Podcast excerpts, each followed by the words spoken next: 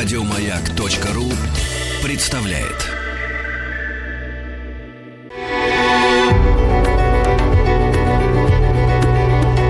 Много букв. Любимые тексты главных персон современности – Здравствуйте, меня зовут Енина Мелехова. Я актриса театра и кино, и сегодня прочитаю для вас отрывок из одной из моих любимых книг «Крутой маршрут». Это автобиография Евгении Семеновны Гинзбург, драматическое повествование о 18 годах тюрем, лагерей и ссылок, которые ей пришлось пройти. В театре «Современник» есть спектакль «Крутой маршрут», который показывает только одну часть этой огромной книги – и сегодня я попробую немного поделиться с вами ею. Версты обвинительного акта, шапку в зубы, только не рыдать. Недра шахт вдоль Нерчинского тракта. Каторга. Какая благодать. «Обедать вы не будете?» – спрашивает меня надирательница, похожая на сестру-хозяйку. У нее тоже опыт. Она знает, что после приговора люди не хотят есть. «Обедать? Почему не буду?» «Обязательно буду!» Весело отвечаю я и в ожидании обеда оживленно перекладываю вещи в моем узле. Я слышала, что если приговор не смертный, то в Лефортово не держат, а отправляют обратно в Бутырки, и я с удовольствием жду отправки. Там общая камера, люди, товарищи по несчастью. Приносят обед. Не в жестяных, а в эмалированных мисках. Мясной суп и манная каша с маслом. Манная. Гуманная. Это из-за гуманных соображений. Видимо, такой хороший обед дают приговоренным к казни, которых в этой тюрьме так много. Согласно традициям, оставшимся от гнилого либерала Николая II. Я старательно съедаю весь обед, теперь я буду обязательно есть все, хорошо спать, делать по утрам гимнастику. Я хочу сохранить жизнь. Назло им. Я вся охвачена мощным чувством, желанием дожить до конца этой трагедии в нашей партии. Именно в эти минуты я больше чем когда-нибудь уверена, что всю партию они не уничтожат, что найдутся силы, способные остановить преступную руку. Дожить, дожить до этих дней, сцепив зубы, сцепив зубы. Долго повторяю про себя эти слова, и они вызывают в памяти строки Пастернака из поэмы «Лейтенант Шмидт», версты обвинительного акта, шапку в зубы, только не рыдать, недра шахт вдоль Нерчинского тракта, каторга, какая благодать. Слова эти вдруг потрясают до основания. Настоящая цена поэтических строк проверяется именно в такие моменты. Сердце переполняется нежной благодарностью к поэту. Откуда он узнал, что чувствует именно так, он – обитатель московской квартиры, наводящей грусть. Читаю дальше. Остальных пьянила ширь, весны и каторги. Если бы он знал, как его стихи помогают мне сейчас осмыслить и перенести эту камеру, этот приговор этих убийц с удачьими глазами. Темнеет. Окно здесь тоже закрыто. Не только решеткой, но и щитом. Почему-то долго не зажигают свет. Скорее бы в Бутырке. Здесь, в Лефортове, из каждого угла смотрит смерть. Я кладу голову на стол и мысленно читаю наизусть лейтенанта Шмидта от начала и до конца. Меня страшно волнуют строки.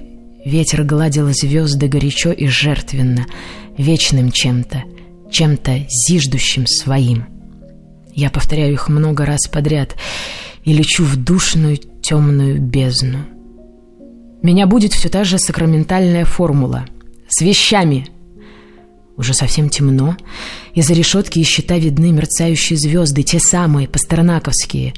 А свет в камере почему-то так и не зажгли.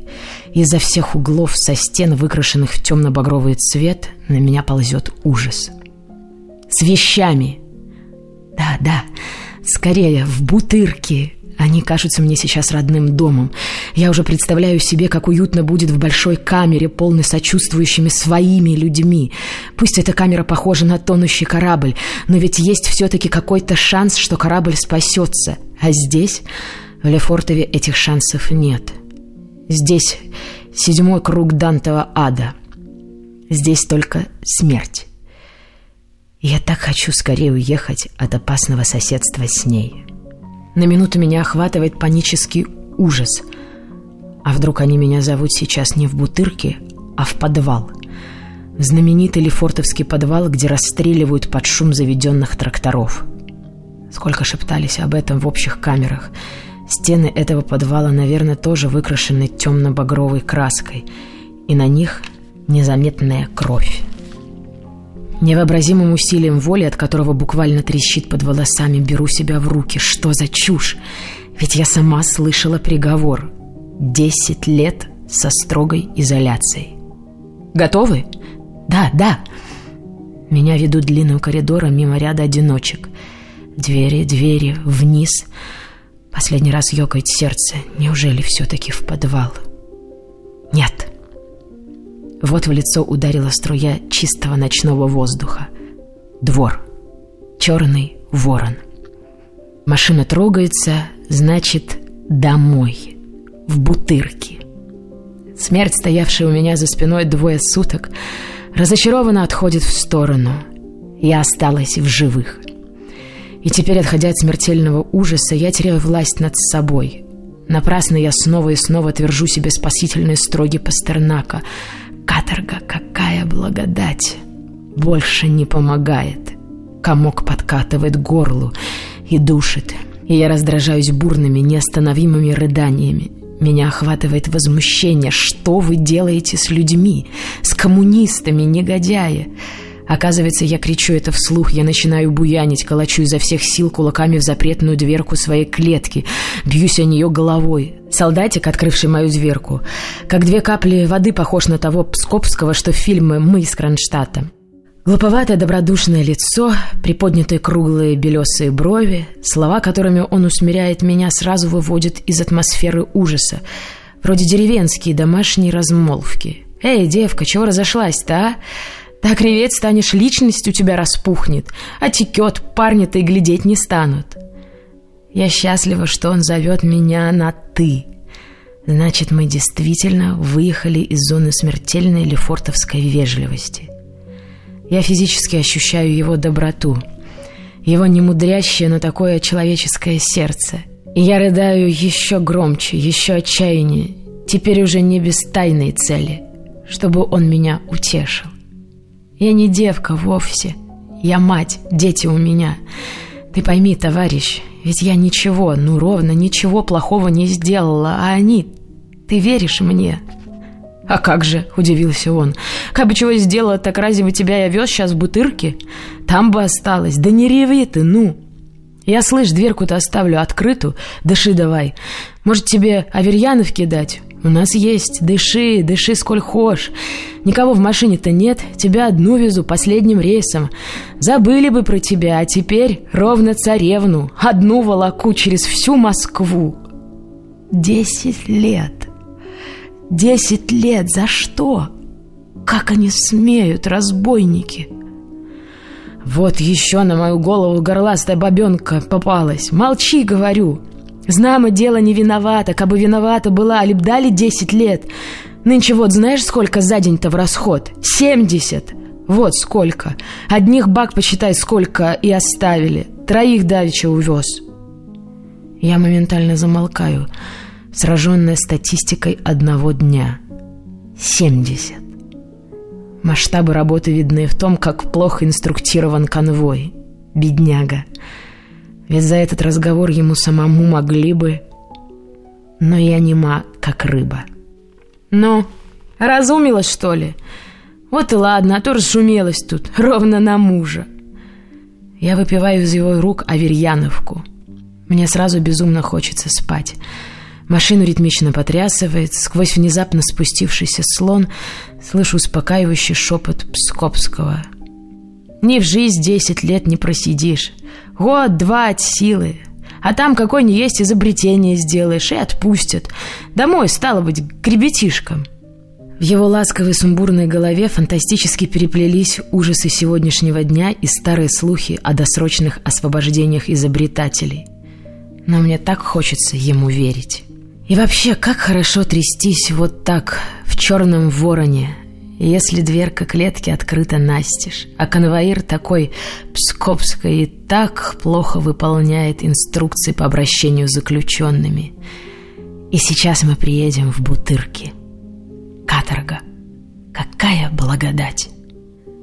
Глава 31. Пугачевская башня. Спецкорпус с его чистотой и раскладушками теперь уже не для меня. Я теперь пересыльная и находиться должна в пересылке. Меня ведут в Пугачевскую башню. Да, здесь сидели пугачевцы. Моя соседка по нарам, Анна Жилинская, историк, подробно характеризует архитектуру, узкие прорези, окон, витую лестницу. Я говорю «соседка по нарам», но это не совсем точно – не соседка, а напарница. Мы с ней спим на том же кусочке нар на пару, то есть по очереди. Нары сплошные, камера набита вдвое плотнее, чем позволяют ее размеры. Те, кто не пристроился на нарах, спят на каменном полу. Даже большой некрашенный стол, стоящий посреди камеры, тоже используется по ночам как ложе. Август 1937 года в Москве выдался знойным. Духота изводит нас. Мы снова, как в казанской тюрьме, сидим грязные, потные, в одних трусах и бюстгальтерах. Ежедневно прибывают новые, и уже совершенно неизвестно, куда их класть. Администрацию тюрьмы это ничуть не беспокоит. На той пересылка. Передач здесь уже окончательно никто не получает. Лавочку тоже не выписывают. Сидим на одной пайке.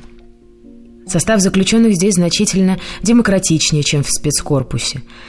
Много совсем простых женщин, работниц, колхозниц, мелких служащих. Это по большей части болтуны, они же язычники, то есть обладатели 10 пункта 58 статьи, антисоветские агитаторы.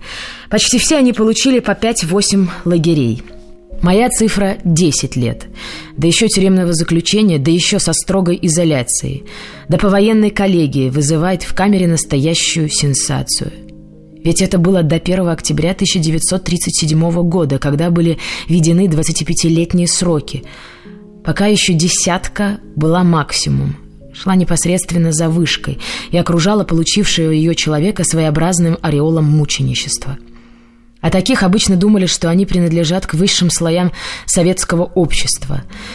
Так обо мне кто-то пустил слух, что я жена Пятакова, и мне трудно было разубеждать людей в этом.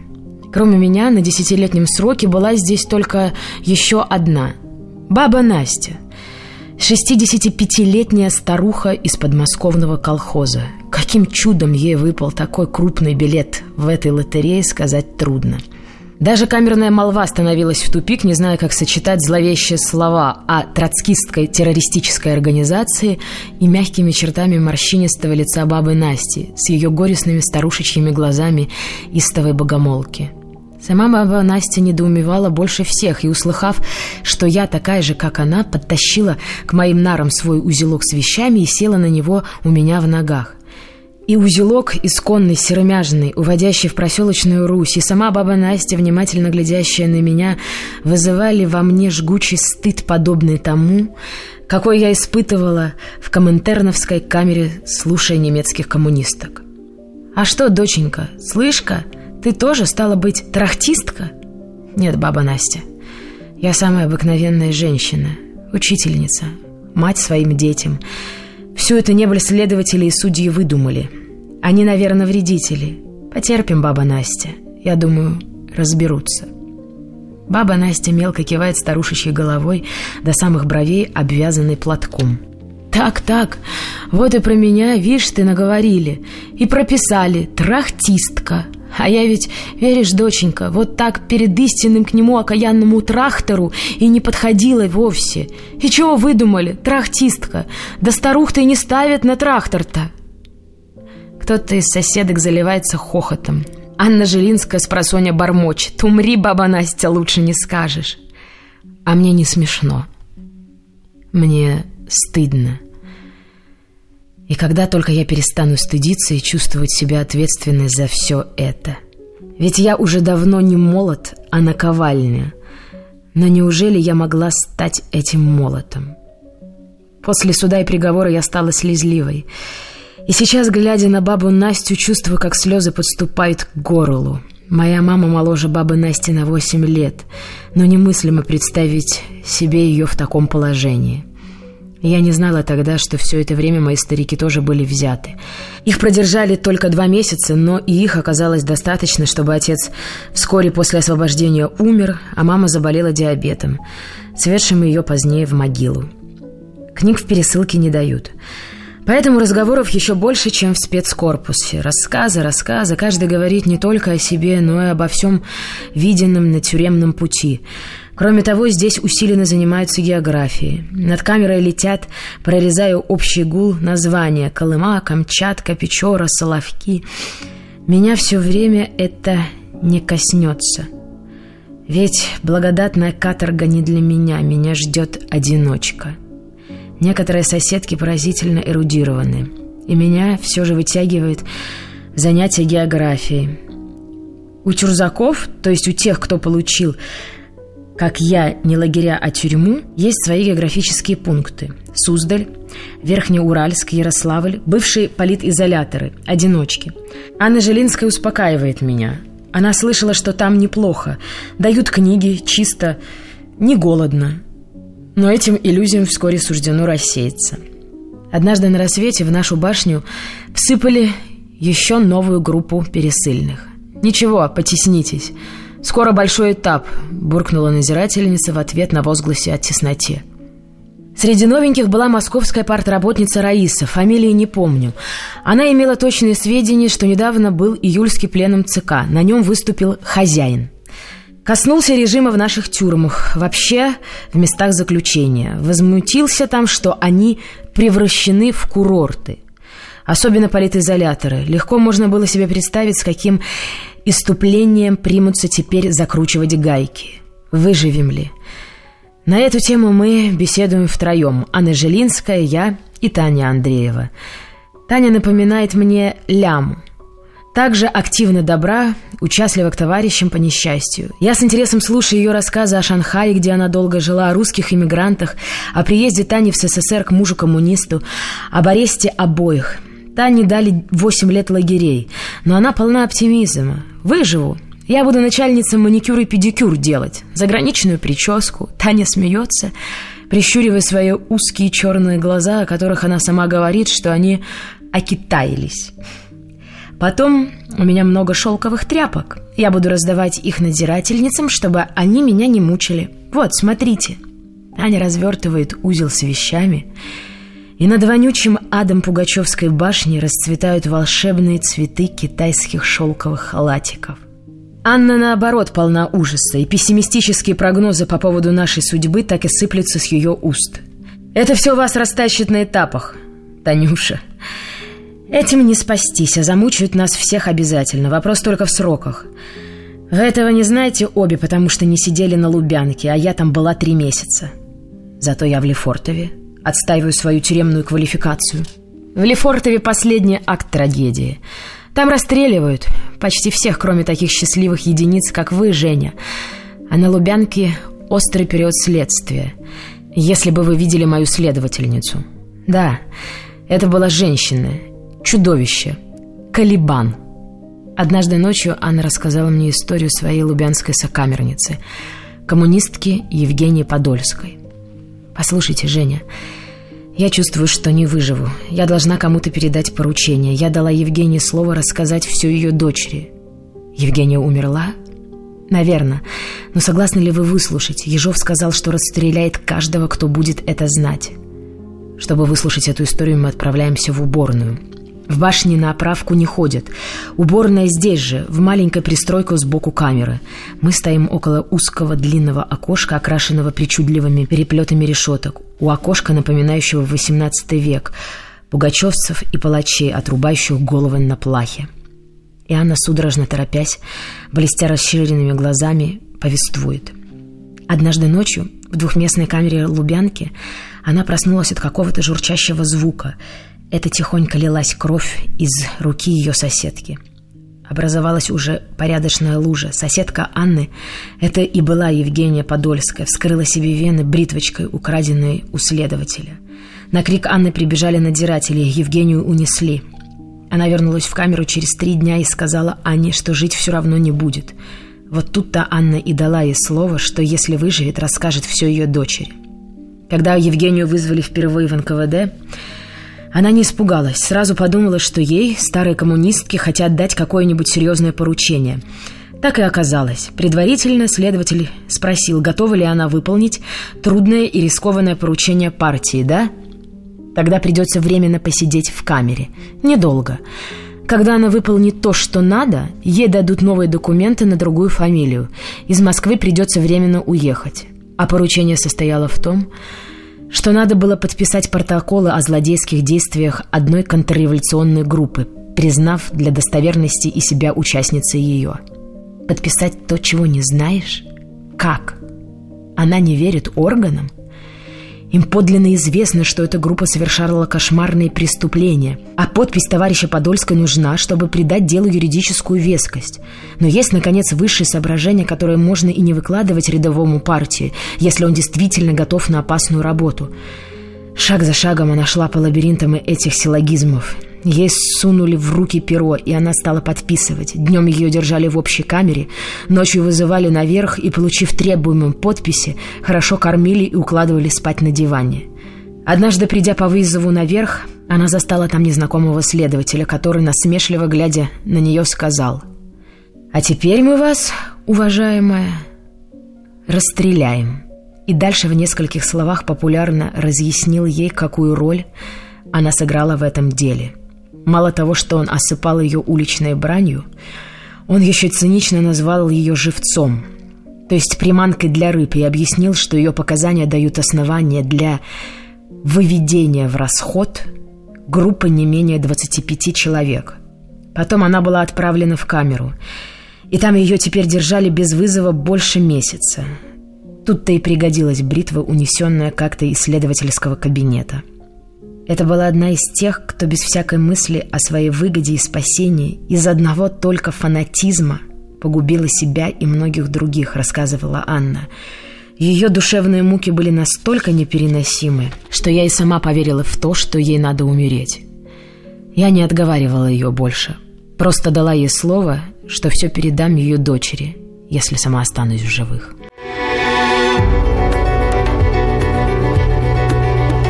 Много букв. Много букв. Любимые тексты главных персон современности. Здравствуйте слушателям, которые только что присоединились к эфиру радио. Меня зовут Енина Мелехова, и я читаю отрывок из книги Евгении Гинзбург «Крутой маршрут. Хроника времен культа личности». Теперь Анна передавала этот секрет мне, хотя мой приговор был страшнее, чем ее. Я обещала. Заучила наизусть адрес дочери Евгении Подольской. К сожалению, я не сдержала этого обещания, так как в 1955 году, когда после 18-летнего перерыва снова приехала в Москву, я начисто забыла не только адрес, но и имя этой девушки. Слишком много наслоений легло за 18 лет на мою довольно сильную память. Они замели, занесли этот адрес. А может и лучше. Надо ли было дочери знать трагедию матери, приведшую к гибели стольких людей? В Пугачевской башне я пробыла только две недели, но это было тяжелое время. Особенно мучительно было ночью, когда очередь спать была не мне, а Анне, а мне надо было сидеть на краешке нар у ее ног, борясь со сном. Я сливалась с полубредовыми снами наяву. Страшное человеческое месиво, стонущее, чешущее, кряхтящее, казалось в такие минуты гигантской общей могилой, куда свалили недостреленных. В одну из таких ночей появились корпусной и три надзирательницы сразу, с длинными листами бумаги в руках. Большой этап. Читают список. Люди вскакивают и судорожно хватаются за свои тряпки, точно в них вся надежда на спасение. Большой этап. Большой этап. Глава 32. В Столыпинском вагоне. Эти вагоны так и остались непереименованными. Их по-прежнему называли Столыпинскими, и этого никого не удивляло. Вагоны эти были мрачны, но чисты. Вполне я оценила их только спустя два года, когда больше месяца пришлось ехать от Ярославля до Владивостока в битком набитой теплушке – но сейчас массивные решетки и усиленный конвой наводили смертную тоску. Хотя нас везли, конечно, опять в Черном Вороне и подвозили каким-то особым запасным путям, но все же я успела уловить маячившие на горизонте очертания северного вокзала. Значит, Ярославль. Это был худший из трех возможных вариантов. Я много наслышалась в Пугачевской башне об одиночном корпусе Ярославской тюрьмы, построенной Николаем II после революции 1905 года для особо важных политических заключенных. И в наше время, продолжая традиции прошлого, Ярославский политизолятор приобрел славу места с усиленным режимом. А я так надеялась на Суздаль. Там политизолятор помещался в здании бывшего монастыря, и я часто тешила себя мыслью, что келья все же не камера. Да и про Верхнеуральск говорили, что там много легче, чем в Ярославле. «Ах, Геносир, Верзендор Бекант!» Сразу узнаю золотоволосую немецкую киноактрису Каролу, ту самую, которая прятала свои золотые вещички во время того памятного первого бутырского обыска. Корола за это время очень изменилась. Потускнело темное золото волос у рта, обозначились тонкие скорбные морщинки. Но она стала еще обаятельнее, чем прежде – Лицо ее белое, как слоновая кость, без малейшего намека на румянец, детская улыбка, грустные темно-желтые янтарные глаза. Приговор Короллы был повторением моего. Только ей, конечно, было в тысячу раз хуже моего, потому что вдобавок ко всему она еще была без языка. В камере, куда она попала, никто не говорил по-немецки. И теперь, вспомнив несколько случайных фраз, которыми мы с ней обменялись во время первой встречи, она не нарадуется, что нашла собеседницу, хотя я с ошибками говорю, но говорящую на ее родном языке. Она ничего не знает о муже, но точно уверена, что его уже нет. Оно не обманывает. Это ощущение неотвратимо вечного одиночества, которое у Корола теперь всегда вот здесь. Она показывает на сердце и на горло. Ты бы подождала по-немецки шпарить. Хоть пока тронемся, что ли, а то еще за фашистку примут. Это говорит мне наша третья компаньонка из Столыпинского купе. Вологодская портработница, имени которой сейчас вспомнить не могу. Голос у нее хриплый, Вологодская О выпирает из речи, губы растрескавшиеся. Худое длинное лицо почернело до того, что кажется обгоревшей головешкой. Только легкие северные белокурые пряди у висков отдаленно напоминают, что это была когда-то женщина. Состояние у нее маниакальное. Она никак не может перестать оправдываться. Все время говорит и говорит. В ее речи пестрят цифры каких-то планов по молокосдаче. Возражение какому-то воскобойникову, который завысил показатели. Она говорит обо всем этом так точно мы хорошо знакомы со всеми этими обстоятельствами и людьми. Время от времени прерывает сама себя легким вскриком боли. Ее держали на стойке долгими днями и ночами, и ей сейчас очень больно в ногах. Четвертой в купе оказалась казанская Юлия Карепова, та самая, с которой мы ехали этапом из Казани в Москву. Она тщетно пытается переговорить Вологодскую и перевести разговор на Казань. Но вот поезд переводят на обычный путь – и перед нами сквозь решетки появляется кусок жизни, той самой обольстительной, будничной человеческой жизни, которую мы так долго не видели. Уголок северного вокзала. Пошел дачный поезд. Из него вылилась веселая пестрая толпа людей с букетами цветов, с улыбками, с детьми, с вещами. Нет, не с теми страшными узлами, какие именуются вещами у нас в тюрьме, а с теми милыми, трогательными вещами, которые остались там, за стенами. Пакеты с фруктами, чемоданчики, игрушки. Мы замираем у окна. Конвоир почему-то равнодушен, не отгоняет нас. Нас заметили с платформы — Какая-то девушка в цветном платье испуганно прижимается к руке спутника и с расширенными глазами лепечет что-то, показывая на нас. Доносится слово «троцкисты». Потом «настоящие живые троцкисты». Вероятно, она говорит ему, что впервые в жизни увидала живых троцкистов. Потом проходит женщина с двумя мальчиками. Я чувствую, что почти умираю не только от острой зависти – но это изумление. Значит, кто-то еще держит за руки своих детей. Но вот поезд трогается. Жадно взглядываюсь в проплывающее перед нами Подмосковье. На станциях лозунги. Красные лозунги. И все до одного говорят о вредительстве. Ликвидируя последствия вредительства, на транспорте обеспечим. А вот едем мимо сельсмага, украшенного лозунгом «Ликвидируем последствия вредительства в торговой сети, укрепим». Электростанция. Ликвидируем последствия вредительства в промышленности, перевыполним. Юля, посмотри, что за чудо вредительства во всех отраслях народного хозяйства. Тише. Начальник конвоя. Молчи. Поезд вырывается в природу. Вторая половина августа, доносятся полевые запахи, птицы сидят на проводах, как ноты на линейках. Мы едем в Ярославль, прохладный чистый город, весь светло-голубой. Я была там с мужем в 34 году. Теперь он кажется не светло-голубым, а свинцовым, стучат колеса. С каждым шагом, с каждым шагом одиночка. Десять лет. Будут идти дни за днями.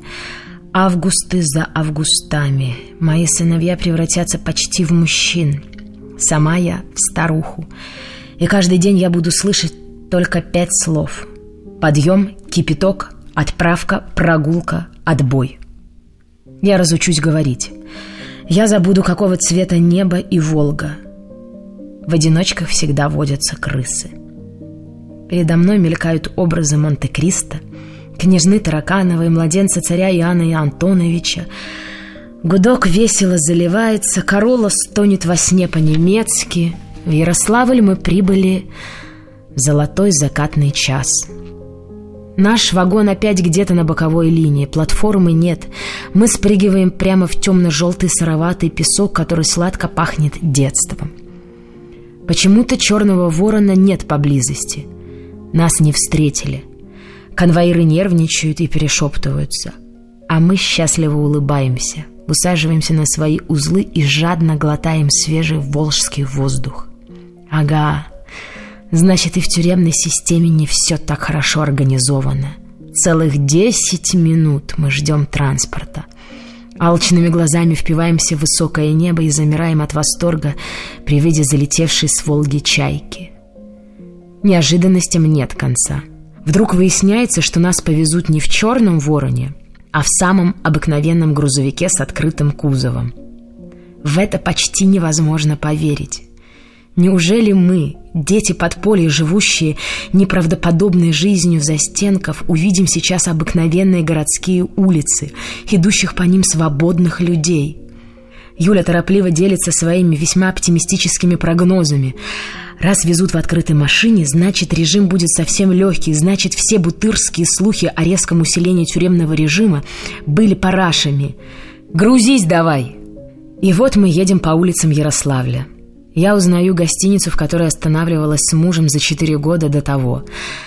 На набережной много гуляющих, мы видим Волгу, стараемся глубже дышать, чтобы надолго надышаться.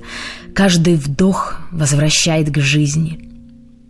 Красота и необычный костюм Королы привлекают внимание. На нас с любопытством оглядываются.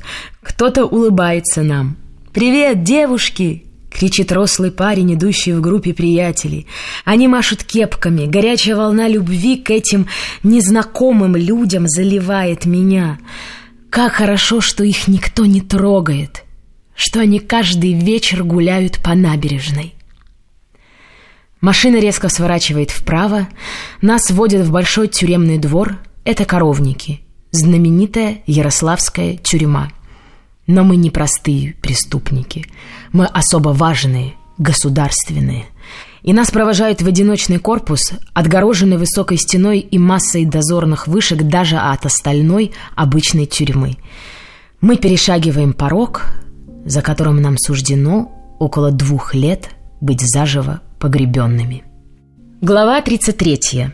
Пять в длину и три поперек. Я до сих пор, закрыв глаза, могу себе представить малейшую выпуклость или царапину на этих стенах, выкрашенных до половины излюбленным тюремным цветом, багрово-кровавым, а сверху грязно-белесым. Я иногда могу воспроизвести в подошвах ног ощущение той или иной щербинки в каменном полу этой камеры. Камеры номер три. Третий этаж, северная сторона. И до сих пор помню ту тоску всего тела, то отчаяние мышц, которое охватывало меня, когда я мерила шагами отведенное мне теперь для жизни пространство. Пять шагов в длину и три поперек. Ну, если делать уж совсем маленькие шажки, то получится пять с четвертью. Раз, два, три, четыре, пять. Заворот на одних носках, чтобы не занять этим заворотом лишнего места. И опять. Раз, два, три, четыре, пять. Железная дверь с откидной форточкой и глазком. Железная, привинченная к стене койка, а у противоположной стены железный столик и откидная табуретка, на которой очень мучительно сидеть, но которую зато хорошо видно надзирателю в глазок. Ничего, кроме камня и железа. Окно, выходящее на север, высокое одиночное окно, густо зарешоченное еще покойным Николаем II, перепуганным революцией пятого года. Но кто-то испугался еще больше, чем Николай, и закрыл окно сверх решетки страшно высоким и плотным деревянным щитом, обеспечивающим полную полутьму в камере. Кусочек светло-голубого высокого ярославского неба, остающийся сверху, над этим щитом, кажется узеньким ручейком – но этот ручеек часто закрывают вороны. Эти зловещие птицы почему-то всегда кружатся здесь в изобилии, точно ощущая близкую поживу. Ни зимой, ни летом не было от них избавления. И когда я вспоминаю окошко моей ярославской камеры, то вижу в его неизменно в обрамлении черного ожерелья, образованного воронами, сидящими на верхушке щита.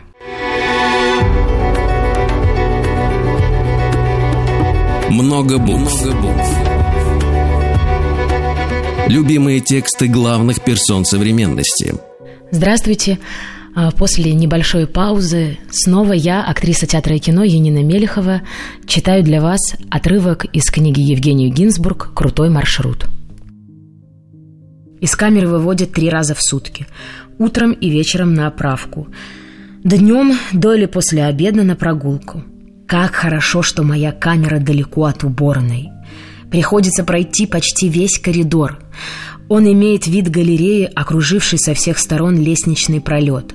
А пролет весь затянут плотной сеткой, чтобы не самовольничали, не бросались вниз с третьего этажа, чтобы умирали не тогда, когда им это вздумается, а когда будут на это высшие соображения.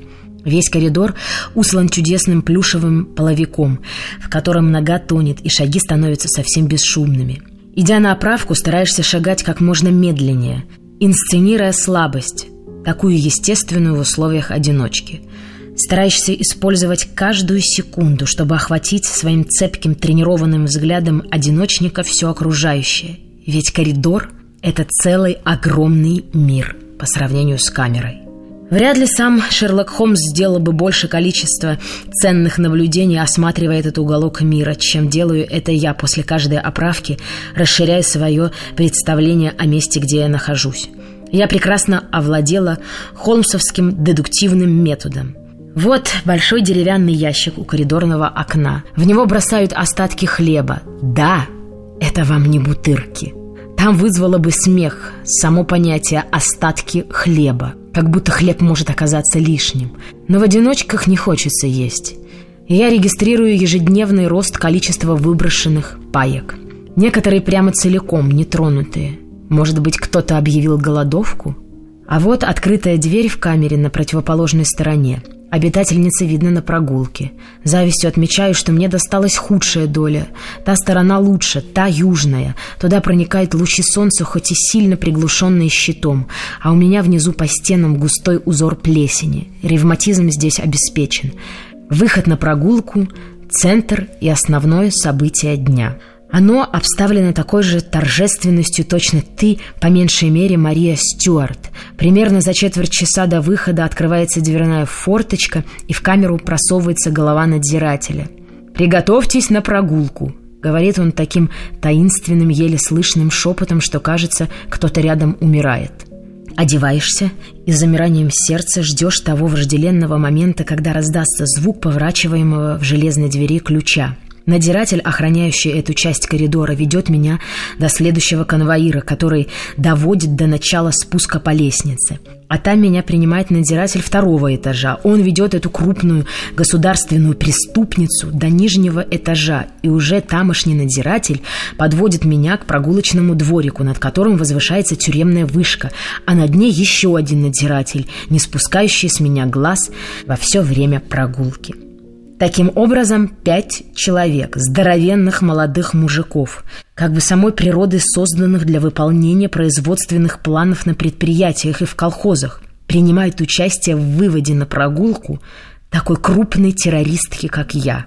У всех у них непроницаемые лица, полное сознание важности выполняемой функции и гордости от оказанного им доверия. Воображаю, что им говорят о нас на политзанятиях. Прогулочные одиночные дворики – это, собственно, те же камеры, только без крыши. Залитый асфальтом двор разделен на 5-6 клеток по 15 примерно э, метров величины. Стены грязно-серые, внизу тоже асфальт. Ни травинки. Руки во время прогулка, хотя ты и гуляешь один-одинешенько, надо держать за спиной – Потоптавшись в таком дворике минут 10-15, ты снова поступаешь в руки надзирателей, которые, передавая тебя как эстафету, из рук в руки, чередуясь в обратном порядке, доводят тебя до твоей камеры. Но даже такую прогулку я вспоминаю с нежностью. Это был все-таки кусочек жизни, проникший в мою могилу. Прогулки ждешь всегда с нетерпением. Ее вспоминаешь вечером. Лишение прогулки, а такие высказывания применяются часто, воспринимаешь как страшное бедствие. Как-никак, а 15 метров, не 5, да и небо. До смерти не забуду я это чистое, высокое ярославское небо. В других городах нет такого. К тому же над ним то и дело мелькали залетевшие с Волги чайки. А пароходные гудки. Разве можно найти слова, чтобы передать чувство, вызываемое в душе одиночника этими гудками? А я еще к тому же волжанка. И я воспринимаю их как голоса живых друзей. Ведь я знаю их в лицо, эти пароходы, белые гордые лебеди бывшего общества «Самолет». Конвоирам и в голову прийти не может, как много впечатлений, мечтаний, сладостных воспоминаний можно вынести из пятнадцатиминутной прогулки в этой серой камере без крыши. После прогулки появляется аппетит, и хоть с трудом, но съедаешь обед. Здесь дают столько еды, что умереть определенно нельзя. Но, с другой стороны, качество пищи такое, что и жить вряд ли возможно. Вся пища абсолютно безвитаминная. Утром хлеб, кипяток и два кусочка пиленого сахара. В обед – баланда и сухая, без всяких жиров каша. На ужин похлебка из какой-то рыбешки, тошнотворно пахнущая рыбьим жиром. Каши чередуют – овсянка, перловка, пшено. Чаще всего крупная перловка, которую в бутырках звали шрапнель, зато суп, наоборот, гречневый. Как видно из правил, вывешенных на стенах, здесь разрешаются книги по две на 10 дней. Но в первый месяц моего пребывания здесь библиотека как раз закрыта. Инвентаризация. И 16 часов свободного времени представляется заполнить по своему усмотрению. Пытаюсь создать какой-то ритм, какой-то режим, чтобы не сойти с ума. Самое главное – не разучиться говорить. Что же тогда? Стихи. Только они. Свои и чужие. И вот я кручусь взад и вперед на расстоянии своих пяти шагов и сочиняю. Хоть разбейся здесь между плитами, пересечение всех дорог. Как ни складывай, не высчитывай. Пять в длину и три поперек.